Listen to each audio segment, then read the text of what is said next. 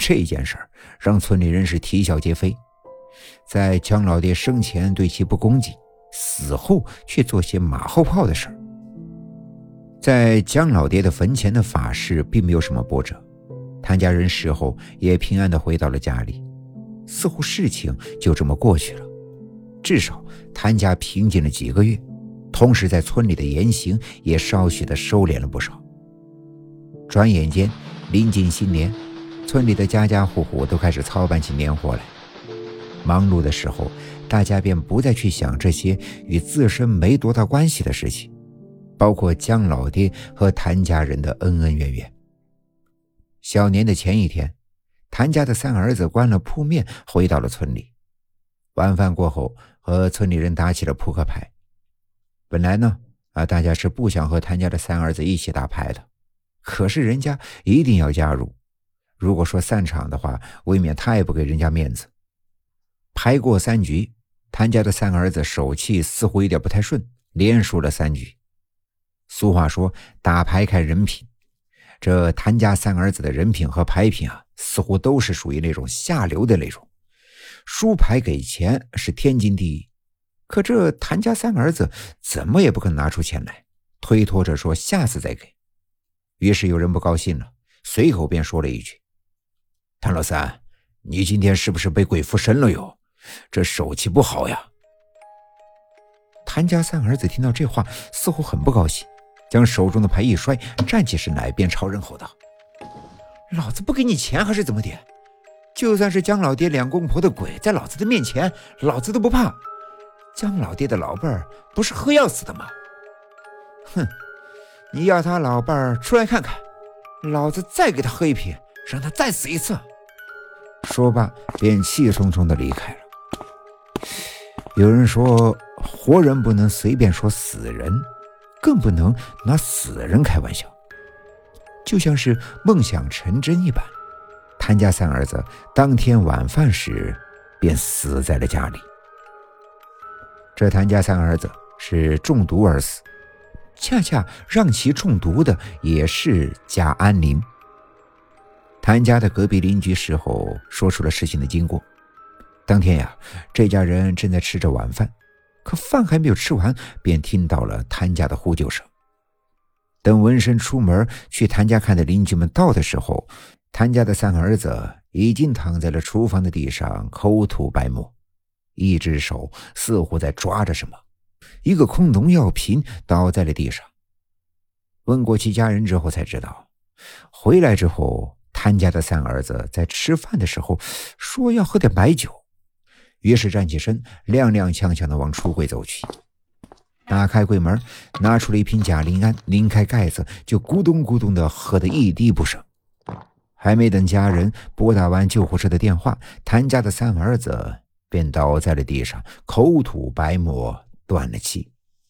可奇怪的是，贾灵安怎么会放在厨房的橱柜里呢？就在谭家人和附近的邻居百思不得其解，觉得事情诡异的时候，谭家大儿子的孩子开口了：“这农药是一个老奶奶在他做梦的时候要他放进去的。”孩子的这句话让在场的所有人都心惊肉跳起来。问过孩子梦里老奶奶的相貌后，谭家的婆婆和大媳妇更是面如死灰。孩子嘴里说出来的那个老奶奶的相貌，可不就是死去的姜老爹的老伴儿吗？谭家连死三口人，死的都诡异万分，村里人明里暗里议论纷纷。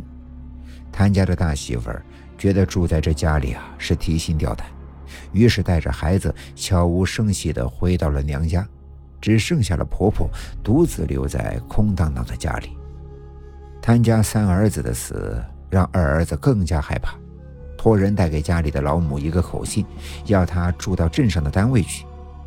但其母拒绝了他的提议，只是说了一句“恶有恶报，时辰已到”的话。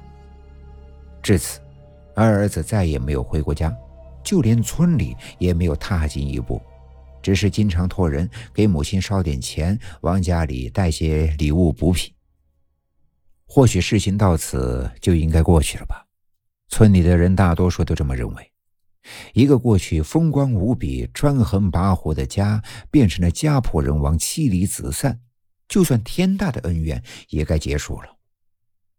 事情似乎是结束了，谭家也没有人在诡异的死去，但又似乎还没有结束。